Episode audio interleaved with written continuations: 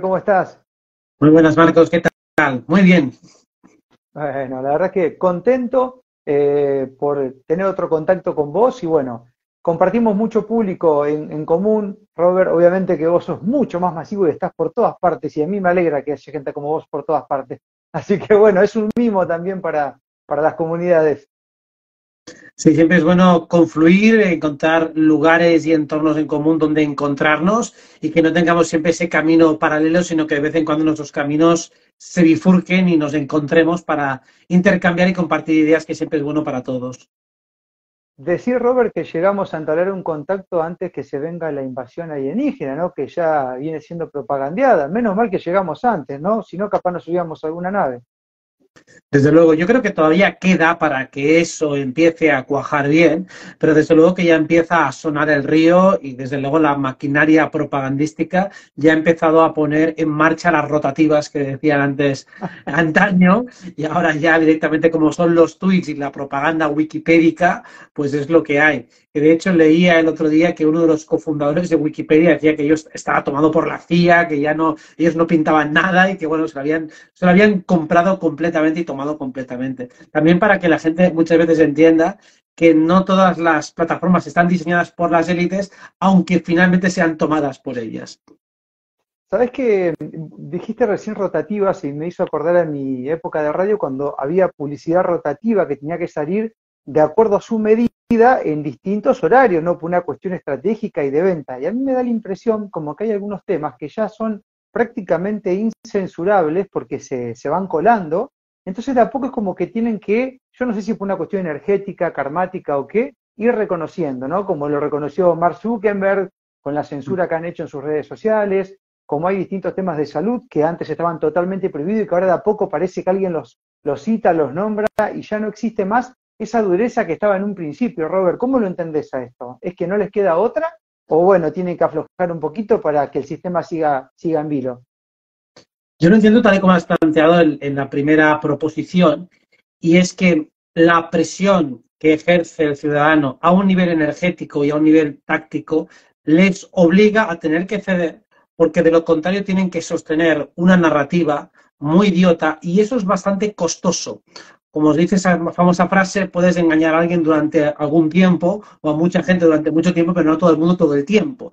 Y hay un momento en cuando la presión es muy fuerte y muy duradera, ellos ceden porque en ese momento es mucho menos costoso reconocer que han mentido o reconocer que se han equivocado porque la gente ya se ha olvidado de lo que pasó en 2020, 2021, 2022, ya pueden empezar a reconocer muchas cosas porque la mayoría de la gente ya está en otros temas. Ya no importa tanto que se hubieran hecho cosas absolutamente irregulares o ilegales en el 20 y en el 21, porque la gente común ya ha pasado página y está con, la siguiente, con el siguiente lavado de cerebro. Por eso hay una parte que es energética y otra que también lo hacen tácticamente. Digo, bueno, ahora es mucho menos nocivo soltar esta bomba. Esta bomba la vamos dejando porque ahora ya no es un tema de actualidad. Entonces, con los temas de actualidad son mucho más censores y mucho más precavidos, pero con temas que tienen fecha de caducidad saben que apenas tienen consecuencias. Aparte de que energéticamente, cuanto más feroces seamos, más rápido tendrán que reconocerlo y antes se caerán esas narrativas. Ahora, independientemente de eso, Robert, que es real, también me da la impresión, no sé cómo lo sentís vos, que en esta oportunidad eh, los pibes por ahí apretaron un poco como, como, como te escuché decir en varias oportunidades, se pasaron tres pueblos, ¿no? Y eso ha hecho que mucha gente todavía tenga en la memoria lo que se vivió hace dos o tres años, ¿no? Es como que hay, hay un modus que quedó expuesto, ¿no? Entonces, ahora tenemos otros temas que entran en vilo, como el cambio climático, los apagones energéticos y demás, y ya en la forma de comunicar veo mucha gente que antes hablaba de medicina, que hoy dice, no, pará, pará, pero fíjate que en, la moda, en el modo que me lo están contando los responsables de toda esta historia y demás, es lo mismo que era antes. O sea, como que también creo que han, han cometido un error ahí, o no se lo esperaban, de que, de que haya muchos de nosotros que no se olviden tan rápido de eso, ¿no? Claro, a ver, la externalidad interesante somos nosotros. O sea, todos los que hemos resistido la operación y hemos generado una oposición ya regularizada y normalizada, o sea, ya es una oposición por sistema, una oposición sistemática, Claro, esos ya son prácticamente irrecuperables. Algunos se puede recuperar porque alguno ha sido algo tibio, ha despertado tarde y poco. Entonces, alguno puede ser recuperable y reinsertado. Por eso, aquí sigue habiendo debates dentro de la disidencia de, venga, para un partido político que nos defiende, pero ya son movimientos tibios. Sí, quiero confiar en un político porque algo hay que hacer, pero ya es más por jugar una carta a la desesperada que no por una convicción o porque realmente haya una confianza en esos partidos políticos. Entonces, en ese sentido, para mí ha sido un éxito nuestra resistencia por el cambio cultural sistemático que se ha generado, como tú bien dices, que cualquier noticia que saquen, oye, ya sabemos que son los mismos. Y eso ya no hace falta que lo digamos unos pocos que damos la cara, es que lo dice cualquiera en redes sociales o cualquiera con el que hablas de la calle de los nuestros, ya tiene el mantra el filtro crítico totalmente asentado, no necesita de ningún refuerzo popular. Ya enseguida, por defecto, no se fía de lo que están leyendo en los medios. Por no decir que la mayoría ya no siguen los medios oficiales en nada. Y si lo hacen es como mucho para pensar qué malos son estos cabrones, jamás es porque pensar, mira qué buenas cosas están haciendo. Nadie se fía de una ONG, nadie se fía de una ayuda del gobierno, nadie se fía absolutamente de nada. Y eso sí que es un daño tremendo que se ha hecho al sistema y que ya no se va a poder recuperar. Sabes que es muy habitual que, uno se esté encontrando con gente que te dicen, no sé qué me pasó y en qué momento me pasó, pero había cosas que antes me entretenían que ahora ya no. Eh, mirar un informativo, mirar un partido de fútbol, qué sé yo, cualquier cosa de esas, este, algún espectáculo o alguna ceremonia de, de ascensión de algún, es como que, de golpe se apagó todo ese entretenimiento y uno lo ve como, como si fuese una calecita oxidada, ¿viste? ¿Sí? No, no sé qué, habrá pasado ahí en, muchos de, nosotros que dejaron de ser atractivas las cosas que antes nos entretenían. Claro, atractivo significa que algo te atrae. Y cuando algo te atrae, te conectas a su campo energético, entonces te metes. Es como si te metes en un partido de fútbol y te lo crees y apoyas a uno, todo tu sistema energético va a ir a una.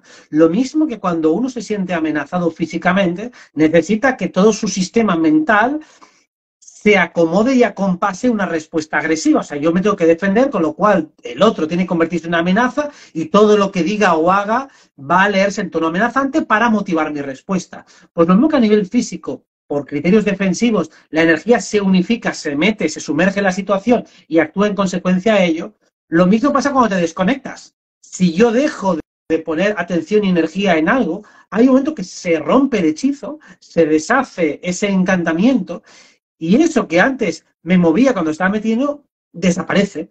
Se rompe el flujo de energía y ya no hay una devolución. Miro la política y digo, qué tontos son. No me creo nada de lo que dice. Mira su partido de fútbol digo, ¿por qué no habéis dicho nada en todo ese tiempo? Digo, iros a tomar por saco, no me interesa ya vuestra película.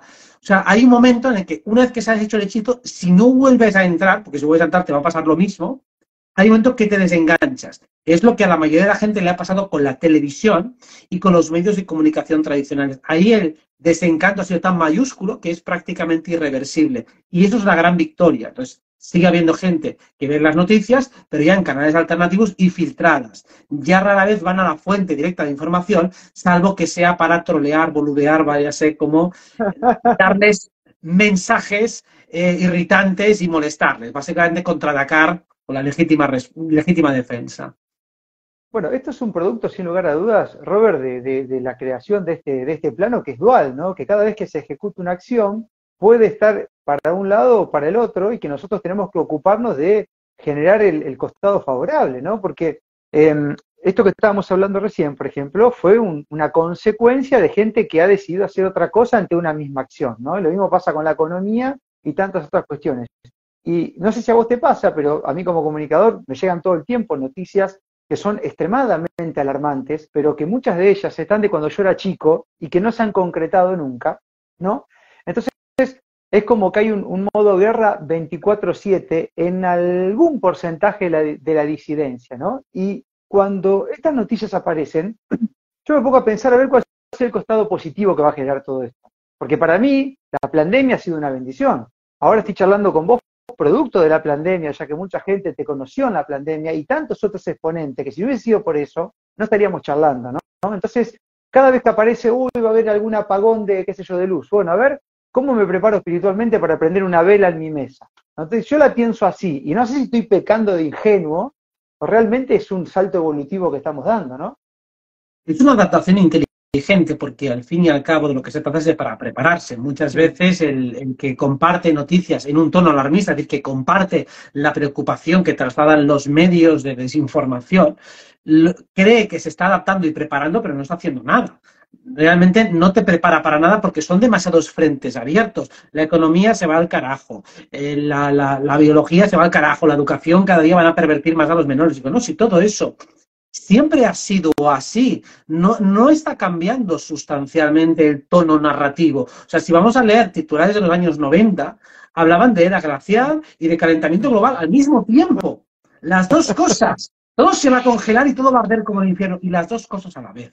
Nos han dicho que la economía se va al carajo siempre, que va a petar todo siempre, que este modelo es insostenible siempre, desde que tengo uso de razón, siempre se ha dicho. Pero es que si te pones a ver una película de los años 30, dicen lo mismo, exactamente igual, mucho antes de que naciéramos. Entonces, hay una serie de base narrativa que es permanente en todos los tiempos. Y ahora la base que es permanente hay que aprender a identificarla y a filtrarla. O sea, hay un 90% de las noticias que son humo, que no son reales y que no se van a cumplir. Hay un 10% que se cumple. Lo otro son proyectos, propósitos, cosas que están sobre la mesa, leyes que se publican aquí. Perfecto, eso está muy bien, que lo conozcas y lo sepas, pero filtralo y que eso ocupe un 1% de tu tiempo, un 1% de tu información. Y como tú dices, incluso asumiendo que sea cierto, ¿cómo te vas a preparar? Pues también un 1% de tu tiempo. Ya te espabilarás cuando toque. O sea, que la economía vaya bien o mal, la global, no cambia tu política económica. Tú quieres que tu política económica sea inteligente, vaya bien, piensa a medio y largo plazo. No va a cambiar que la coyuntura social sea horrible. Me interesa tener mi economía saneada siempre, pase lo que pase a los demás. ¿De qué me sirve que haya bonanza económica si mi economía es un asco? Prefiero que sea al revés, entre comillas, ¿no? Si a todo el mundo le va mal, pero a mí me va bien, digo, bueno, por lo menos a mí me va bien. Yo he hecho mi parte, el resto que haga la suya. Entonces, bajo ese concepto o falsa idea de tengo que prepararme, digo, bueno, ¿prepararte para qué? ¿Cómo te preparas? Pues llevando una vida lo más ordenada y virtuosa que puedas. Eso siempre va a ser así, independientemente de lo que pase en el exterior. Y como tú dices, y si pasa, no te preocupes que algo positivo le sacaremos. Algo aprenderemos de ello. Porque precisamente lo que enseña la pandemia es, si tú me pones una dificultad grande, mi respuesta tiene que ser igual de grande para poder sobrellevarla. Entonces, me obliga a dar lo mejor de mí mismo, porque si no me hundo con el resto. Ahora, Robert, todo nos lleva a una verdadera revolución individual, ¿no? Que nace de nuestro metro cuadrado, de nuestras cuestiones de acá abajo, y luego por decantación parece que nos vamos encontrando con seres y vamos siendo una comunidad que nadie organiza. Y esto estaría como echando por borda algo que la gente, no toda, pero una gran mayoría, gran cantidad, mejor dicho, no mayoría, pero cada vez menos, esperaba, y algunos esperan, que es el líder supremo. O sea, el relato del líder supremo se hizo pelota. Y fíjate que estamos hablando ahora de ordenar nuestra economía, de, bueno, eh, ordenarnos energéticamente, de tratar de ejercer la especie en las cuestiones diarias, ¿no? bueno, entonces, eh, eh, el líder supremo, el político ese que nos viene a salvar, este, no sé, el, el, segundo Jesucristo que podría llegar a venir, se está cayendo a pedazo cada vez más. No sé cómo estará la cosa ya en España, pero en Argentina, Robert, te cuento que promedio en el país el 40% de la gente no está yendo a votar. Mm, qué bien. Eso es una grandísima noticia, porque yo soy siempre del partido abstencionista, porque para mí dentro de los partidos no hay un mal menor, todos son el mismo mal y las aparentes diferencias que hay entre unos y otros son mínimas. Ayer eh, con, con, Fátima comenté algo parecido, hablando del líder también, de que ese paradigma se estaba cayendo, se estaba rompiendo y que los liderazgos, como mucho, son puntuales. Momentáneamente pueden emerger líderes para cuestiones muy concretas que requieren un paso adelante, que requieren cierto valor, pero esto es una función muy concreta, muy determinada. Desde luego, el líder supremo, como un padre mitológico o una madre mitológica, eso desde luego no existe precisamente si algo tiene que tener este despertar espiritual, es el liderazgo interno, es decir, convertirte en el padre y en la madre, y tal vez tú eres más padre o más madre, también ver dónde te polarizas más, pero ser capaz de ejercerlo a ti mismo y en todo caso reconocer en otros lo mismo que hay potencialmente en ti. puedo ver en ti un líder comunicador que trabaja con virtuosismo en su área y yo voy a tratar de alcanzar el mismo virtuosismo en mi propia área. Eso es básicamente lo que queremos. Queremos buenos referentes. Queremos que el que tengo a mi lado saque lo mejor de sí. Nos han educado en una política y en una cosmovisión según la cual si a mi hermano, si a mi colega, si a mi amigo le va peor que a mí, yo salgo mejor en la foto. Cuando lo interesante es que si a los demás les va muy bien, eso me coloca una presión competitiva que si soy inteligente la voy a aprovechar para extraer un mayor rendimiento. Básicamente es promocionar a los buenos, generar un clima, un clima meritocrático para precisamente de esa manera que cada uno saque lo mejor de sí mismo. Y eso requiere trabajo interno para no caer en la trampa de la envidia y de querer destruir al otro para quedar yo mejor. Digo, no, hazlo tú bien y si el otro lo hace mejor, pues lo tomas como referencia para superarte. Ojalá lleguemos a ese punto y por eso nadie necesitará ningún tipo de líder ni nadie que le diga lo que tiene que hacer. ¿Por qué? Porque uno mismo ya estará lo suficientemente bien alineado con su brújula interna para saber qué es lo que tiene que hacer él en cada momento y situación. Sabes, eh, Robert, que cuando uno habla de liderazgo, bueno, no sé por allá en España, pero acá en Argentina y en muchos países de Latinoamérica, el liderazgo siempre es el político, ¿no?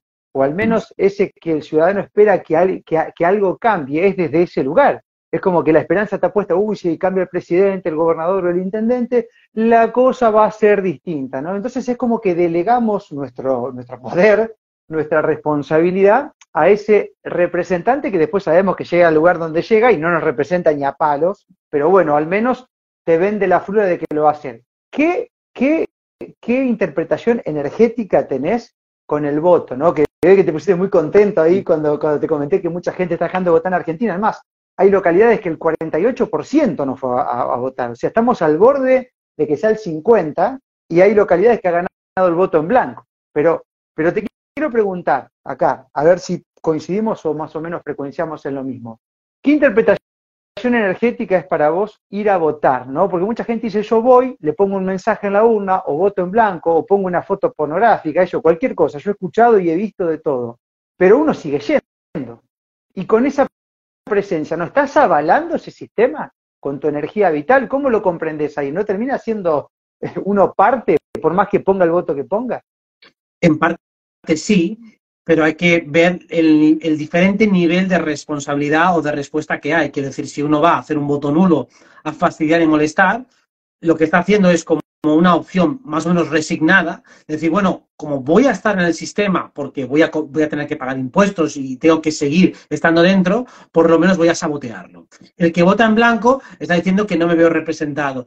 El que no vota es quizá el nivel más alto de desafección con la política y de desconexión. Para mí es el mejor, pero los otros los puedo llegar a entender porque al fin y al cabo todos estamos todavía dentro del sistema, utilizamos el sistema y por mucho que me desconecte en una parte no significa que me desconecte de todas. Es un primer paso, no está mal, pero es una sola cosa. Tampoco significa, porque hay mucha gente que llega a ese punto y dice, bueno, si no votas, ¿por qué pagas impuestos? Digo, bueno, porque si no voto no pasa nada o no tengo ninguna consecuencia directa. Además, aquí por lo menos en España, cada voto que tú haces, cada voto que se computa, es dinero para los partidos políticos. Reciben todos dinero en función de la participación. O sea que aunque solo fuera por sabotearles económicamente, a menor participación, menos cantidad de dinero reciben los políticos en general por, eh, por, bueno, por, cada elección, con lo cual lo interesante, aunque solo sea por sabotearles económicamente, es no ir a votar. Pero en definitiva, la participación energética hay, implica un cierto consentimiento, una cierta complicidad, pero es pequeñita yo tampoco pondría mucho énfasis en eso porque hay quien quiere participar para molestar y también parece legítimo porque al fin y al cabo no podemos ser más papistas que el Papa. Seguimos en todo el sistema, seguimos participando de una manera o de otra y sabotear también es una forma legítima de decir, aquí estoy pero molestando porque también quiero que tengáis dificultades conmigo y que tengáis mi descontento de muchas otras maneras. Porque lo mismo, el abstencionismo se puede leer de muchas maneras. Puede ser absoluta indiferencia, no tener ni idea, ser estúpido, tener miedo, o puede ser como nosotros un abstencionismo más activo que sí que nos interesa el funcionamiento de la sociedad, sí que nos interesa la humanidad, pero no sentimos representados por la política. O sea que hay muchas maneras de leer ese abstencionismo. Por eso el voto nulo es otra manera de dar un mensaje al sistema que también es interesante. Aún así, a corto, medio y largo plazo, yo apuesto por el abstencionismo como una forma energética la más inteligente para deslegitimar el sistema y, por lo tanto, la posibilidad de poder negociar una alternativa. Hay una cuestión que mucha gente suele exponer cuando uno habla de, abstención, ¿no? que es que, bueno, así sean dos los que van, si esos dos votan al, mayor, digamos, ese ejerce el puesto y nos seguimos embromando.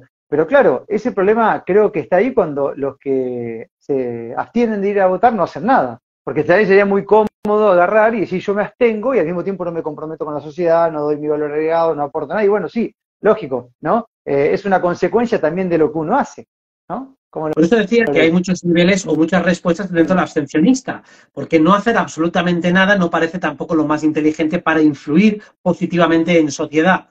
Y lo mismo, no hacer nada no es una solución.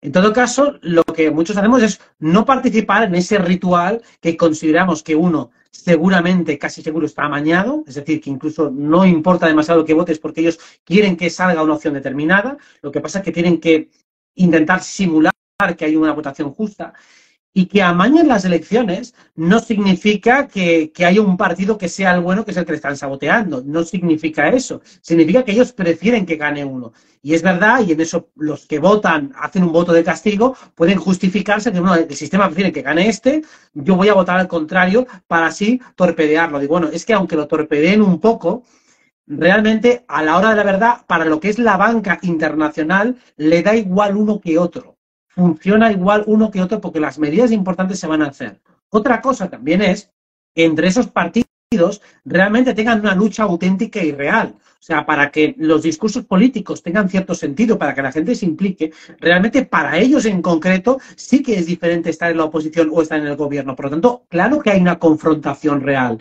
claro que eso es auténtico. Lo que no significa es que de cara al juego final eso cambie demasiado las cosas, porque de hecho todos están llevados por la misma gente. Entonces aquí la cuestión es cómo se puede hacer política, cómo se puede crear una sociedad mejor sin participar en el sistema que nos ha montado. Esa es la cuestión que hay que ir explorando estos años para no quedarnos simplemente delegando, como tú decías, la responsabilidad en otros, porque aunque hay parte evidente que está delegada, porque el sistema lo manejan otros y nosotros, yo por lo menos, no me voy a postular como presidente ni nada de eso, o sea, yo delego esa función, está delegada, eso no significa que acepte la representación que me están poniendo a la fuerza. Mm. Eh, creo que tarde o temprano, Robert, vamos a ir entendiendo cómo, cómo se maneja todo esto, ¿no? Y quizás, yo no sé si esto va a demorar un tiempo o no, creo que sí, pues son procesos largos, pero como que a mí me da la impresión que el sistema representativo está totalmente agotado y que a medida que vayamos detectando el problema, y una de las, digamos, de las pistas que pueden indicar que estamos detectando el problema es lo que decíamos antes, la poca participación, los votos en blanco, los votos nulos. Ahí es como que uno ya dice, bueno, por acá está el problema, entonces yo ya me comporto de otra manera. Y eso por consecuencia sí o sí tiene que generar algo a la par. O sea, tiene que empezar a aparecer otra organización, más humana, más espontánea, no lo sé, ¿no? Acá en Argentina, por ejemplo, mira, te cuento, pasan cosas que hay provincias en donde tienen grandes recursos naturales y ahí viven pueblos originarios de hace miles y miles de años que el gobierno quiere sacar una ley, sacarle la montaña, la tierra, el agua, todo, o sea, te meten en esa ficción jurídica que probablemente ni ellos eligieron y te cambian las reglas del juego como quieren. ¿no? Si uno entiende que naturalmente tiene derechos este, y decir yo no pertenezco a esta ficción, por ahí se genera algo a la par, ¿no? Siempre es mi esperanza, mi resonar, es como que estoy seguro que va a pasar, no sé si lo voy a poder disfrutar en vida, pero bueno, si pase, no hagamos lo posible. Yo creo que sí que lo disfrutaremos en vida y porque estos movimientos del OPTT, la ley natural y demás van tomando fuerza, van tomando conciencia, aunque es algo lento porque cuesta realmente salir de, lo que es, como tú dices, esa ficción jurídica, sobre todo porque si entendemos muy bien cómo funciona la ley, nos damos cuenta que es como un arsenal de herramientas, de armas que uno puede utilizar en función de su presupuesto. Es decir, el, sistema jurídico está configurado de tal modo que no todas las leyes son aplicables por cualquiera. O sea, hay leyes que protegen a los poderosos y ellos pueden utilizarlas, como ejemplo el delito de odio, la desinformación, todo eso lo pueden utilizar las autoridades. Tú no puedes utilizarlo. Tú no puedes acusar a un político de delito de odio o a un juez no puedes acusarlo porque no tienes herramientas. Pero para justificar esa ficción jurídica, a veces ellos, entre ellos, sí que lo hacen cuando quieren quitarse a un rival político. Fíjate, destapamos casos de corrupción, con lo cual eso funciona. Pero si un particular quiere denunciar a alguien que tiene más poder, no puede hacerlo ni va a prosperar, la denuncia se archiva. Entonces, la ficción jurídica está en que el sistema ha creado leyes que ellos pueden utilizar cuando quieran, pero tú no. Tú cuando quieras utilizar en contra del poder, no vas a poderlo, aunque las tengas, pero ellos sí que las pueden utilizar contra ti. Y entonces en eso se basa, en la devastadora diferencia de poder que hay. Con lo cual, cuando invocamos ley natural, cuando empezamos a intentar salirnos de esa ficción, lo que decimos es, yo no acepto este juego porque está mañado. No me digas que hay leyes que me defienden porque cuando lucho contra ti no me dejas aplicarlas. Me estás bloqueando. Solo las utilizáis entre vosotros y con eso justificáis el relato. Pero realmente no permites a un ciudadano defenderse del poder y cuando lo permiten aparentemente es porque hay otro poder de arriba detrás que quiere burlar al otro poder que está también arriba. O sea, es una batalla entre dos mafias que están arriba y tú eres salpicado y beneficiario de una manera puramente contingente. Pero no permite que un individuo normal y corriente sea capaz de desafiar a las mafias. Con lo cual, nuestra manera de cambiar el sistema tiene que ser desde fuera del sistema prioritariamente. Desde dentro también, con sabotajes, pero no jugando con esas reglas de juego que están completamente amañadas. Por eso yo creo que lo vamos a ir viendo y sobre todo la importancia de ir desvelando todos esos procesos tramposos que nos están haciendo una y otra vez. Sí, estamos, en, estamos como cruzando el puente, ¿no? Estamos dándonos cuenta de cómo es la artimaña, cuáles son las estrategias y cómo utilizan el poder, ¿no? Pero básicamente es energético, ¿no? Mira, te voy a contar una, Robert, chiquitita nomás. Hace, hace tiempo atrás fui a una, una ciudad, hacemos, bueno, este proyecto de radio itinerante, y veíamos que había un montón de motos sin luces, sin patentes, sin nada, que hacían ruido y pasaban contramano y violaban todas las leyes de tránsito habido por haber. Y cuando encuentro a un inspector me dice, ¿sabes qué pasa, pibe? No podemos hacer nada, porque no tienen documentación de la moto, no tienen carnet, no tienen nada. Y como están por fuera, no los pueden enganchar. Pasó también en Uruguay con un pibe que tenía vencido el documento y no lo pudieron meter en cana. O sea que, ojo con eso, porque también es un extremo, pero, pero esa gente evidentemente no haciendo un buen uso de su libertad, pero está coartando, dice, a mí no me representa, yo no tengo ni un papel de nada en esto mío, y no lo pueden, no le hacen nada. Además que ni siquiera les interesa, ¿no? Porque a veces, por citarte un ejemplo común, en Argentina se ven autos modelos 60 que no tienen luces, que están podridos en chapa y ni siquiera los controles lo detienen porque saben que eso va al chatarrero. O sea, prefieren dejarlo pasar. Y hay gente que está totalmente fuera del sistema. No tiene patente, no tiene absolutamente, no tiene seguro, no tiene nada. ¿Eh? Es, es un poco, ¿no? Así si uno va ya directamente al camino de la delincuencia extrema, el sistema tiene un vacío legal respecto a eso. El problema son los que queremos estar en los dos mundos, ¿no? Es decir, que queremos formar parte de la civilización y tomar parte de sus ventajas, pero con ello tenemos que aceptar las trampas que el sistema nos pone. Entonces tenemos que ir poco a poco tomando las trampas que se ponen, manteniendo un pie dentro y un pie fuera. Y ese es el equilibrio que lo hace realmente difícil. Es como si uno tiene propiedades, tiene dinero, lo que sea, entonces el sistema va a cebarse más con él, va a ponerle muchas más dificultades que el que no tiene absolutamente nada a su nombre, porque no tiene propiedades, porque no tiene contrato de seguridad social, porque no tiene absolutamente nada. Ese es mucho más difícil de imputar, mucho más difícil de perseguir. En cambio, aquel que tiene dinero, que quiere tener prestigio, que quiere hacer carrera siguiendo dentro de la legalidad, tiene muchos más elementos coactivos por la parte legal. Por eso es lo injusto de este sistema tal y como está planteado y de ahí que haya que deshacer y desmontar todo el sistema jurídico. Para mí es una de las claves fundamentales para esa emancipación y creo que la ley natural poco a poco va siendo un poquito más viable. Ya cada vez se entiende un poco mejor, pero todavía hay que culturalmente lanzar esa idea para que vaya poco a poco creciendo en la mente de todo el mundo. Totalmente. Yo ya he escuchado algunas de, algunos debates y algunas charlas en pequeñas comunas de acá, donde se están planteando si realmente necesitan intendente comunal y todo ese tipo de cosas, porque mm. cuando son ciudades chicas, digamos, la organización espontánea humana puede superar a cualquier corrupción política, ¿no? Entonces, entre ellos se pueden arreglar y que empiecen a pasar esas cosas, que esos temas empiecen a charlar, y bueno, sin lugar a dudas que empieza de abajo hacia arriba. A mí me pone muy contento eso, sé que son procesos largos, pero bueno, eh, mirá que íbamos a pensar, Robert, que hace cinco años iba a estar este debate. Exacto. Ese es un grandísimo avance gracias a todo lo que ha pasado y al fin y al cabo el sistema se autojustifica a sí mismo a partir de la delincuencia. Como hay un delincuente, como hay un violador, como hay un agresor, necesitamos crear todo un aparato administrativo y jurídico para poder contenerlo y para poder proteger a la gente. Claro, cuando te das cuenta de que el índice de delincuencia realmente tampoco es tan alto o que realmente incluso la propia policía, tampoco se contratan tantos policías, tampoco hay tanta seguridad vial y entonces el Estado no está cumpliendo su función y por lo tanto estamos pagando y creando y manteniendo un, monstruo jurídico administrativo que ni siquiera cumple los mínimos de eh, seguridad social o de seguridad, en ese caso ciudadana, que allí en Argentina todavía es más grande el nivel de delincuencia que puede haber en las calles, desde luego es superior al que hay en España. Esto lo que te está diciendo es que al final la organización humana cada vez es más viable porque la excusa o pretexto es que entonces habrá delincuencia, digo, pero si ya la hay, entonces, mejor organizarnos entre nosotros, recaudar impuestos entre nosotros o lo que sea, o crear una comunidad entre nosotros, antes que delegar en personas que ya han acreditado durante siglos su criminalidad.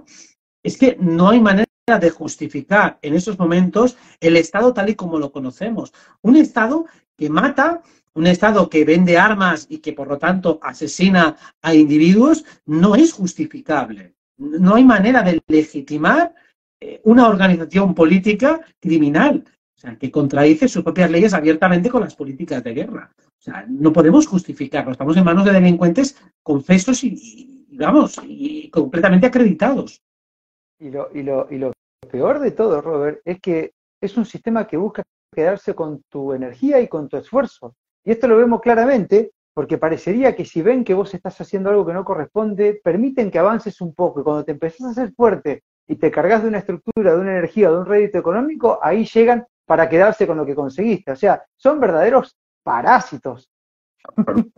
Absolutamente, claro. Es decir, ellos quieren que crezcas, lo hacen, por ejemplo, con todo tipo de negocios locales, hostelería, dejan que crezca hasta cierto punto y cuando ya hay un rodaje, cuando la persona ya ha hecho el marketing, cuando ya hay una clientela fidelizada, vamos a por ti. Y claro, es relativamente fácil facilitarte con multas, con tasas, con algún tipo de, normativa del ayuntamiento que prohíbe tal o cual cosa y la multa es gigantesca y bueno, pues si no quieres pagar la multa, entonces nos llevamos el negocio, lo damos a unas mafias de por aquí y ya está, ya lo tenemos todo.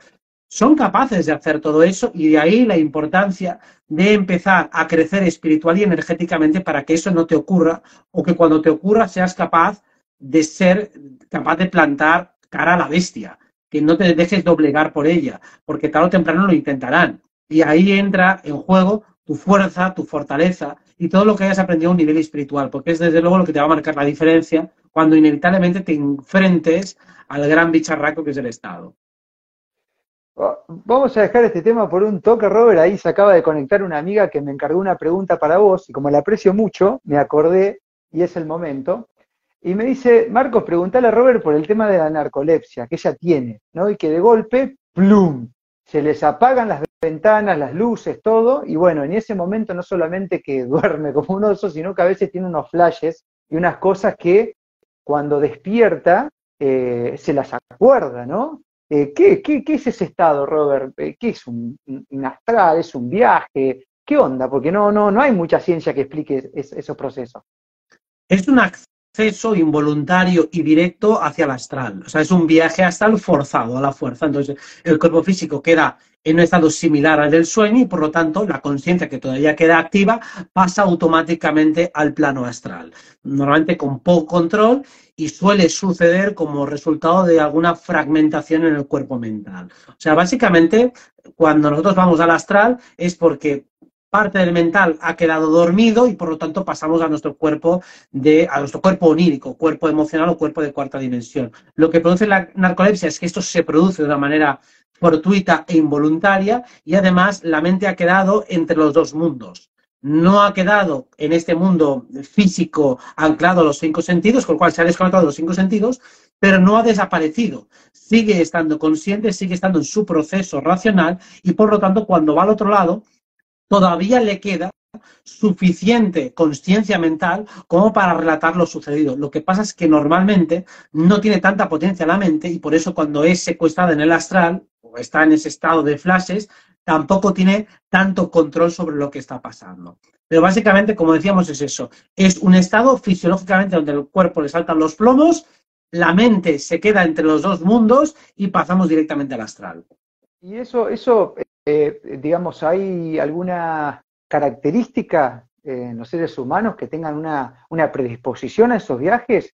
O, es como que, no me gustaría usar la palabra azar, ¿no? Pero digamos, eh, ¿por qué o para qué les pasa a, algunos, algunos seres individuales eso, ¿no? Eh, porque al ser involuntario, pero alguna causa debe tener, o un para qué, o, o algún filtro, algo hay que produce que eso se genere, ¿no? Para que eso suceda, tiene que haber poca cohesión en el cuerpo mental, o sea, algo parecido cuando una persona, por ejemplo, eh, se relaja mucho mentalmente, incluso si alguien fuma mucha marihuana, si bien no tiene narcolepsia, los síntomas que empiezan a producir son parecidos, estás un poco en el otro lado.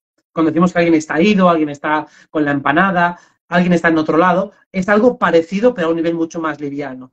Hay configuraciones personales que están más en el otro lado. Y esto se debe a que el control que ejerce la mente es bajo o a veces es tan alto que colapsa y se rompe. Pero básicamente lo que ocurre es que hay un momento que las compuertas que consiguen cerrar el aparato mental, lo que me hace que yo esté concentrado aquí ahora, si eso se rompe de golpe, entonces las compuertas se abren paso al cuerpo onírico o cuerpo de cuarta dimensión y por eso entro al otro lado. La función energética o espiritual que tiene esto es precisamente poder navegar entre los dos mundos y establecer ese puente de un modo mucho más consciente. Los que somos viajeros astrales hacemos todo tipo de experimentos y esfuerzos para conectar esos dos cuerpos, o sea, para hacer algo parecido al estado de narcolepsia, pero generado voluntariamente. Entonces, si una persona tiene, entre comillas, la suerte de generar esos estados, claro que tiene la externalidad de que pase de una manera involuntaria, pero que le surgen muchas veces, realmente está teniendo la experiencia astral que buscamos muchas veces, con lo cual tiene ese registro mucho más marcado. O sea, la ventaja es que va a comprender mucho mejor cómo se fusiona el mundo mental y el mundo emocional. Mientras que los demás, si bien lo haremos de una manera mucho más orgánica y tranquila, también requerirá muchísimo más esfuerzo conseguirlo. Recién citabas a la, marihuana, ¿no? Que, puede inducir a que eso pase. Ahora, ¿qué onda si optamos por algunos de esos caminos donde hay elementos externos que nos podrían llevar a un estado de... ¿Eso no tendría una consecuencia como para vagar en, en algunas oscuridades astrales? o, lo ves indiferente? En principio no hay una relación directa entre drogas igual oscuridad, pero sí indirecta. Es decir, al aflojar demasiado el control de tu mente, cuando tú entras al otro lado, lo haces en un tono abúlico, en un tono cansado, en un tono apático, y eso hace que tu capacidad volitiva cuando vas al otro lado esté muy mermada. Si está muy mermada, cuando se te engancha una entidad, la capacidad que tienes de quitártela es mínima. Es decir, si en el estado de narcolepsia o, de, o narcotizado que tiene un individuo, su capacidad para atender a lo que está pasando en su realidad es más baja, lo mismo pasa en el otro lado. Si aquí estoy atontado, allí también estaré atontado. Y eso es lo que puede hacer que si bien ya ese otro lado es bastante pródigo en encuentros con entidades cuya naturaleza puede ser molesta, si además cuando entras lo haces muy atontado, todavía tienes menos anticuerpos defensivos para poder lidiar con esas entidades. Bien, bueno, a tener en cuenta todos esos datos, ¿no? Ahora, eh, en, ese, en ese astral o ese 4D, ¿uno se encuentra con de todo? ¿Es lo mismo que el 3D? Sí, es lo mismo que el 3D en el sentido de que la categorización de entidades es lo mismo que aquí. aquí. Igual que te puedes encontrar un animal doméstico, un gatito que viene a que le acaricies, te puedes encontrar un gato agresivo porque estás entrando en su territorio. O sea, Ahí se nos clavó Robert. No sé si, si, retornará o no. Se nos, se nos metió, se nos metió una entidad ahí. ¿Qué onda? Nos, quedamos sin Robert, está pensando. A ver si lo podemos recuperar. Vamos a guardar un ratito. Eh, tan, tan, A ver, Robert, te tengo de nuevo. Ahí está, ahí está. Había quedado Habíamos quedado que, bueno, que hay de todo en la 4D. Me estabas explicando eso, que es igual que acá. Sí, exactamente. O sea, al igual que con un Ahí se nos clavó de nuevo. Bueno, evidentemente estamos eh, nos, entró una entidad medio oscura y nos clavó el vivo. A ver, Robert, aguanta un toque. A ver, ahí está, de nuevo. Che, Robert, para mí que se nos mete una entidad 4D más o menos acá, porque cada vez que querés explicar el gatito, se te clava ahí. Bueno, pues igual, un mismo animal puede ser agresivo puede ser dócil en función de si entras en su territorio, si le vas a dar de comer, si no, pues lo mismo que aquí en, la 3D tampoco podemos simplificar decir que hay personas buenas y personas malas, sino que según la naturaleza de la relación, algunos evidentemente son más propensos a la bondad y otros a la maldad, pero hasta dentro del propio eh, experiencia humana, una misma persona puedes ver su Dr. Jekyll y su Mr. Hyde. Pues en la 4D es exactamente igual. Entonces, pensar todo es malo, no es todo malo, todo es bueno, tampoco es todo bueno, e incluso de lo malo puedes extraer algo bueno y de lo bueno puedes extraer algo malo. O sea, a veces vas con una entidad luminosa y no te aporta nada o incluso te confunde porque lo que te dice no acabas de entenderlo y extrapolarlo a tu momento, lo tomas de manera literal y eso te puede hasta perjudicar y al revés de una experiencia con un ser negativo, puedes aprender más de la naturaleza de esta realidad, puedes entender alguna clave sobre tu vida. Así que, al igual que en esta vida, exactamente las mismas lecciones se pueden extraer en otro lado. Vas a otro universo, vas a otro nivel de realidad, vas a otra capa de esta Matrix y puedes aprender cosas de lo más interesantes. Lo mejor es que aprendas de todo con independencia de aquello que consideres bueno o malo, porque parece que vamos al otro lado y nos volvemos infantiles y simples. Pero esto es bueno o esto es malo, esto es buena onda o mala onda. Digo, bueno, a ver, pues igual que en la vida, es bueno tu paso por el instituto, por la universidad, por tu trabajo, fue bueno o fue malo. Digo, bueno, pues visto con perspectiva, todo es útil, todo es entretenido, todo es interesante y en función de tu nivel de sabiduría y discernimiento será más interesante o menos. Ahora, Robert, em, a ver cómo, cómo te formulo esta pregunta. Suponte que mañana pudiese viajar, no sé, a algún otro planeta, si es que existe, no sé, porque la verdad uno más investiga y no sabe si son reflejos, planeta, estrella, luces, qué es lo que son, pero bueno, suponte que viajemos, ¿no? A otro lugar, con otra tierra, con otra presión atmosférica, no sé, con otro calor, con otro sol. Y decís, bueno, voy a hacer un año de vida allá. Y me vengo acá a la Tierra nuevamente. Y digo, bueno, pero las condiciones de la Tierra son totalmente distintas a las de allá. O sea que mi vida allá, como experiencia en la Tierra, mucho no me sirve más que para contarla y tener algo de historia para transmitir. Mi pregunta es, si hago un astral, me voy a la 4D, o tengo, no sé, un flash o lo que pinte, ¿qué es lo que puedo sacar de ese viaje para aplicarlo en la 3D? ¿Nos sirve para algo?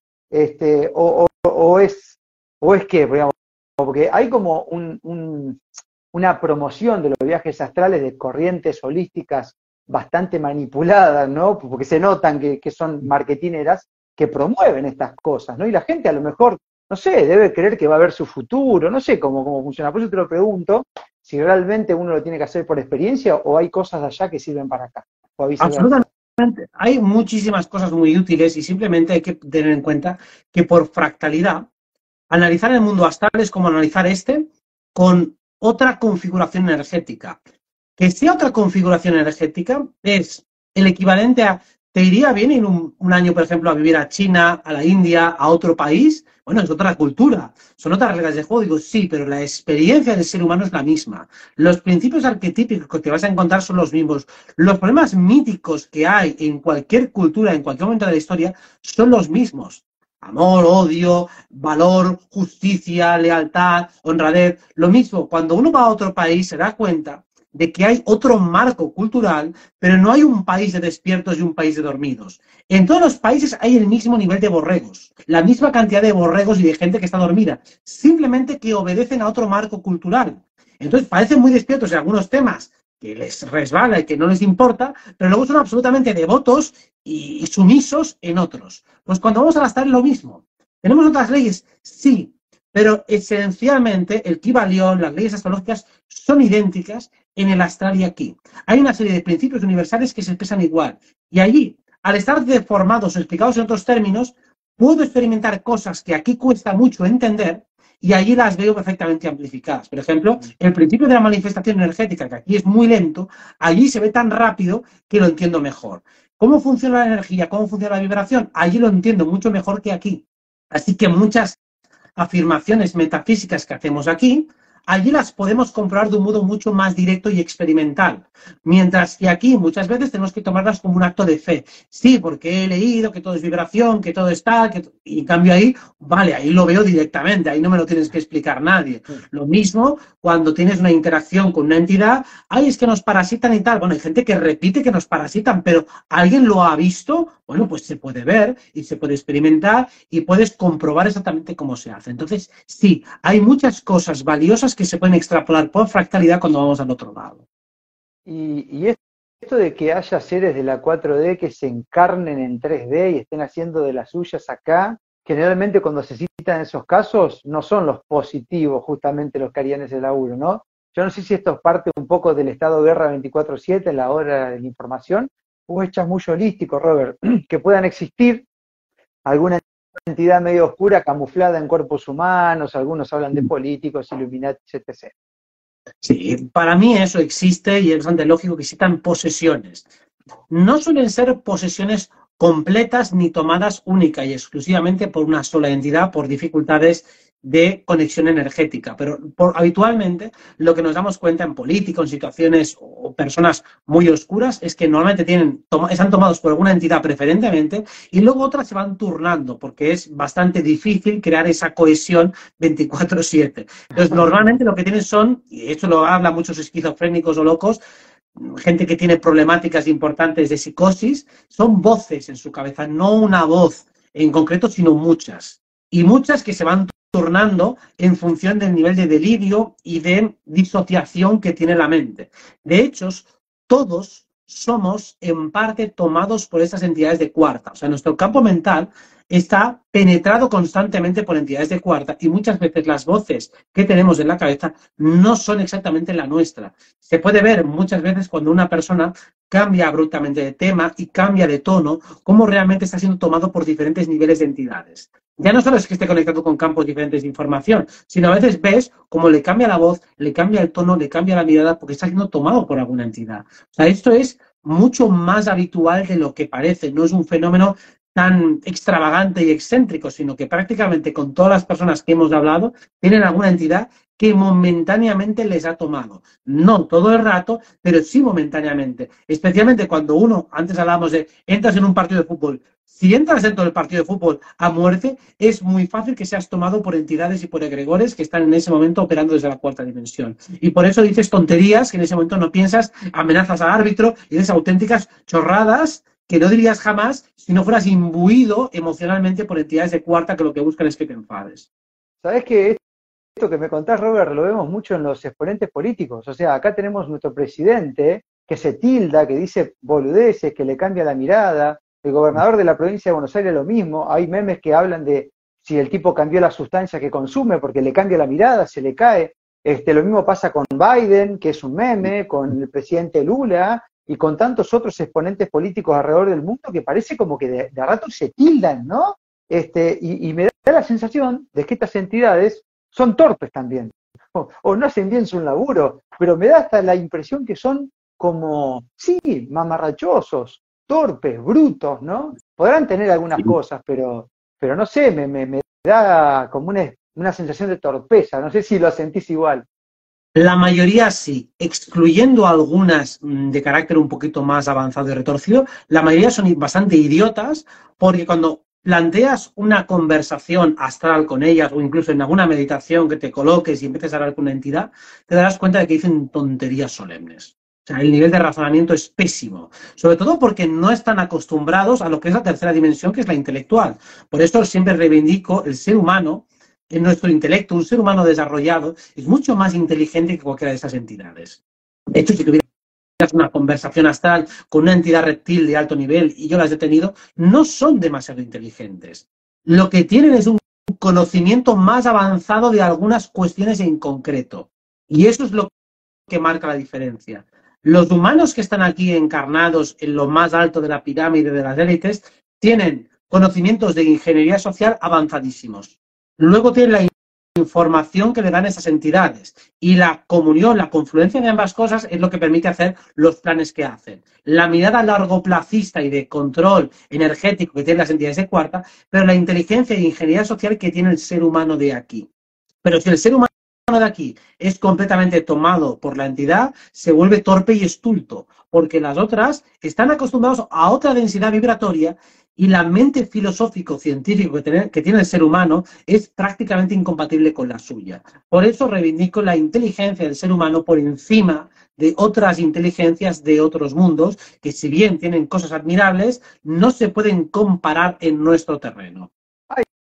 Hay algo que, que tenemos los seres humanos que es envidiable, ¿no? Porque a veces nos da la sensación de que todo, todo gira muy alrededor nuestro, ¿no? O sea, hay, no sé si son los sentimientos, si es nuestra mente, si es nuestra energía o es que realmente tenemos esa partícula divina, como dicen muchos, ¿no? Porque, porque mucho, mucho está alrededor de la especie. Parecería como que en cierto punto muchos nos necesitan energéticamente, nos quieren tomar, nos quieren controlar. Es como que hay un temor a que, a que el ser humano nativo se desarrolle, ¿no? Eso ya viene a revelar el potencial tan brutal que tiene el ser humano si ponen tantísimos esfuerzos por frenar su despertar espiritual y todo el conocimiento, y de hecho en esto la religión ha hecho muchísimo, infantilizando todas las propuestas espirituales para que precisamente cuando una persona empiece a acercarse a la toma de poder, se encuentre todo tipo de líneas rojas. Uno empieza a cuestionar los dogmas y los credos y le dicen blasfemo, le dicen hereje, le dicen que está tomado por el maligno. Todo cuestionamiento hacia el dogma se convierte en una línea roja el que cuestiona la ciencia le pasa exactamente lo mismo. Cuando nosotros nos damos cuenta de que hay tantas líneas rojas por parte de personas que carecen de virtuosismo, ahí es que vamos en buena dirección. Porque normalmente nos llegan amonestaciones de personas que dicen buscar nuestro bien, pero que desde luego no demuestran estar a la altura del discurso que promueven. Así que, por supuesto que tiene que haber mucho temor a nuestro poder y de ahí que pongan tantísimos esfuerzos por tratar de desviarnos de nuestro camino. Así que para mí siempre tenemos de la naturaleza el libro de la vida en el cual podemos detectar todas las reglas del juego, tienen que estar disponibles la mayoría a simple vista. Y las que no podemos llegar mediante deducciones, analogías o simplemente mediante la tecnología que sea el fruto de nuestro razonamiento, de nuestra inteligencia la última, Robert, que esto tiene que ver un poco a una cuestión personal que viene pasándome hace un montón de tiempo y que hoy se manifestó de nuevo, y no creo que sea coincidencia que me toque charlar con vos, y que hace una hora atrás una oyente y una amiga del alma me dice, Marco, soñé con vos. Bueno, en una época, cuando hacíamos radio, esto nos pasaba constantemente, y era leer un mensaje que alguien decía, che, loco, soñé con vos, que enseguida llegaban 10 que decían lo mismo. Y esos sueños no son sueños, qué sé yo, porque uno dice, ah, Robert, soñé con vos, y te lo manda una chica, enseguida pensás, uy, ahora tiene un sueño romántico, ¿no? Bueno, son sueños de, situaciones habituales de vida, son sueños de que estás caminando con alguien, hoy me contaba una amiga que estaba vendiendo agua junto con ella, o por ahí que me bajaba de un colectivo. ¿Qué es eso, Robert? Yo a veces me pongo a pensar, ¿qué hago cuando duermo? ¿Estoy de viaje? ¿Qué onda? ¿Qué pasa ahí? Es, es, rarísimo, pero ahora me está empezando a despertar una cierta curiosidad, o es la exposición que uno tiene, qué sé yo, no sé. Bueno, hay muchos, hay muchos factores al respecto y es, a veces sí que eres tú realmente el que está proyectado oníricamente y debido a que allí funciona todo tan deprisa, la actividad que puedes tener oníricamente visitando a otras personas que te reclamen o que lo requieran es enorme y a lo mejor una noche si puedes hacer 5.000 eh, conexiones o interacciones, pues puedes hacer 5.000. Entonces a lo mejor hay seis personas que lo recuerdan de esas 5.000. O sea que realmente cabe perfectamente la posibilidad de establecer esas conexiones onílicas de noche. Luego hay otra parte habitual que es proyección mental del otro. Cualquier personaje que esté expuesto públicamente es más fácil que el cuerpo mental del onironauta, de aquel que está soñando, proyecte en personas y caras conocidas. Lo mismo que te puedes encontrar un actor de cine, o te puedes encontrar a Cleopatra o a quien sea, pero normalmente tomas personas cuya voz recuerdes bastante bien y cuyo rostro también seas fácilmente capaz de evocar. O sea que hay una parte que casi siempre es proyección e imaginación, pero a veces hay encuentros reales. Cuando el encuentro ha sido significativo, puede ser encuentro real. Y también hay una tercera opción, que puede ser una entidad que te suplanta. O sea, una entidad quiere conectar con la otra persona y toma la cara, el rostro y la postura de alguien conocido que le inspire confianza, seguramente con aviesos propósitos de manipulación y control. O sea, que básicamente serán los tres escenarios, o bien que sea una conexión real, o bien que sea una proyección de la otra persona, o bien que hay una entidad que está usurpando, en este caso, a la persona que tiene mayor fama o persona pública, que es más fácil de recordar por cualquiera. ¿Y existe alguna manera de saber para el que sueña cuál de esas opciones puede ser la que le tocó, digamos? ¿Hay alguna forma de, una vez que uno despierta, tratar de, de entender qué fue lo que pasó o más o menos? La única manera de saberlo es durante la acción, mm. no cuando ya has despertado. O sea, cuando estás en el sueño, si eres capaz de ser lúcido haciendo ciertas preguntas, puedes llegar a deducir si es el otro. Aparte de que también hay una cuestión vibratoria. O sea, en el sueño astral, por ejemplo, es muy frecuente, vas a buscar a otra persona, la probabilidad de que sea una entidad usurpadora es altísima. Pues hay que hacer preguntas de testeo, pero sobre todo notar la energía cada uno de nosotros tiene una cierta impronta energética, o sea, podemos notar la energía de la otra persona. A veces en las tales es difícil poder diferenciar entre tres personas, pero es fácil diferenciar a una persona de una entidad. A lo mejor si me encuentro tres personas queridas, no las sé diferenciar muy bien, pero sí puedo diferenciar fácilmente a una persona real de una entidad usurpadora porque lo que emiten es muy distinto. De hecho, seguramente a todos les ha pasado alguna vez estar en algún sueño, en el sueño tener un par o tres de personas al lado, y aunque ni siquiera le has mirado la cara a esa persona, sabéis quién es. Sí, estaba aquí mi hermano y el otro era mi amigo, y casi ni lo he visto ni la cara, pero sé que era él. Y eras tú, pero con otra cara, digo, es que daba igual la cara. He notado tu energía, he notado lo que tú eres. Entonces, sí, podemos distinguir las energías de la persona en el astral. Entonces, también hay que pensar, bueno, en el sueño, ¿qué sentiste cuando viste a esta persona? ¿Recuerdas lo que sentías? ¿Eras tú o era una proyección o no sentía absolutamente nada? Bueno, en principio, si es la persona real, algo se tiene que sentir. Y además tiene que ser más o menos lo mismo que sientes cuando ves a esa persona en físico o la ves en pantalla o la ves como sea. Porque a veces uno despierta y se queda con alguna sensación, ¿viste? Casi nunca uno recuerda los sueños, pero hay veces, por ejemplo, esta amiga que me escribió hoy me dice, yo me acuerdo, y te lo comparto porque estuvo buena la aventura, este, y se quedó como con, con, una alegría, ¿no? No sé si eso suma o no suma, pero es como que se cerró ahí eso y en el 3D eh, nos quedamos con un resabio, ¿no? Eh, a mí me ha pasado a veces con otro tipo de sueños, pero bueno, eh, es como que a veces se traspasa, que parecía que queda un remanente, ¿no? Eso puede ser una pista. Si la conexión ha sido real, tiene que dejar ese, ese influjo energético, esa conexión, mm. se tiene que luego reforzar cuando estamos aquí ya en vigilia. O sea, eso sí. O sea, si la conexión ha sido real, se tiene que notar aquí, precisamente porque ambas personas o bien reconocen lo mismo, o han visto lo mismo, o han sentido lo mismo, o deja algún tipo de sincronía, premonición, algo tiene que dejar si la conexión ha sido real y a veces cuando la conexión es recíproca entonces ya es el boom total. Mm. Pero normalmente si es unidireccional, que es lo que suele ser más habitual, tiene que dejar algún tipo de impronta. Es decir, si me apareces tú y miras un mensaje que es revelador, seguramente la experiencia ha sido real porque eso puede llegar a marcar mi vida. Mm. Eh, ya tenemos una hora, Robert, y la verdad es que no te pregunté nada de astrología. Y como no, quiero ocuparte mucho más tiempo, no sé si tenés ganas de compartir alguna energía que podamos tener adelante, que pueda ser aprovechable, como en eso que hablábamos al inicio, ¿no? De que todo lo que venga, tratar de ver con qué parte nos quedamos, ¿no? Si hay algún momento que vos veas donde haya que apretar el acelerador para, para ver eh, qué, qué hacemos. Bueno, para ir directamente a la más rabiosa actualidad, la energía que tenemos estos días es en gran parte, vamos a decirlo como el jugador inteligente. Energía de Leo dominante con una conjunción Mercurio-Marte en Virgo.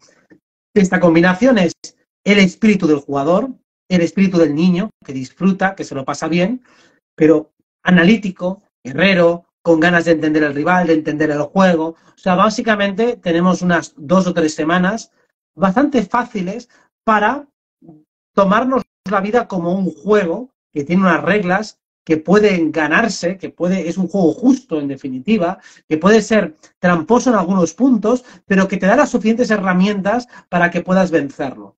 sí que estamos en dos o tres semanas, yo creo que en general bastante armoniosas, bastante positivas, sobre todo las dos últimas del mes, y buenas para todo aquel que realmente se tome la vida como lo que es. Una experiencia de juego, a veces los juegos pueden ser un poco macabros, pero de juego en definitiva, en el que hay unas reglas que son aprensibles para el sujeto, en el que hay que lidiar con incertidumbre y en el que hay que apostar. Y apostar significa poner energía en cosas de las que no tenemos la seguridad absoluta de cómo van a salir. Pero eso es la apuesta. Ser capaz de dirigirnos a algún lugar con la esperanza, con la expectativa, con el deseo, con la intención de conseguir aquello que nos hemos planteado. A darle para adelante entonces con esa energía, a sacar el mejor provecho. Te quiero agradecer, Robert, como siempre, es un gustazo enorme charlar con vos y gracias por tu tiempo. A ti, por supuesto. Muchísimas gracias. Hasta la próxima. Chao.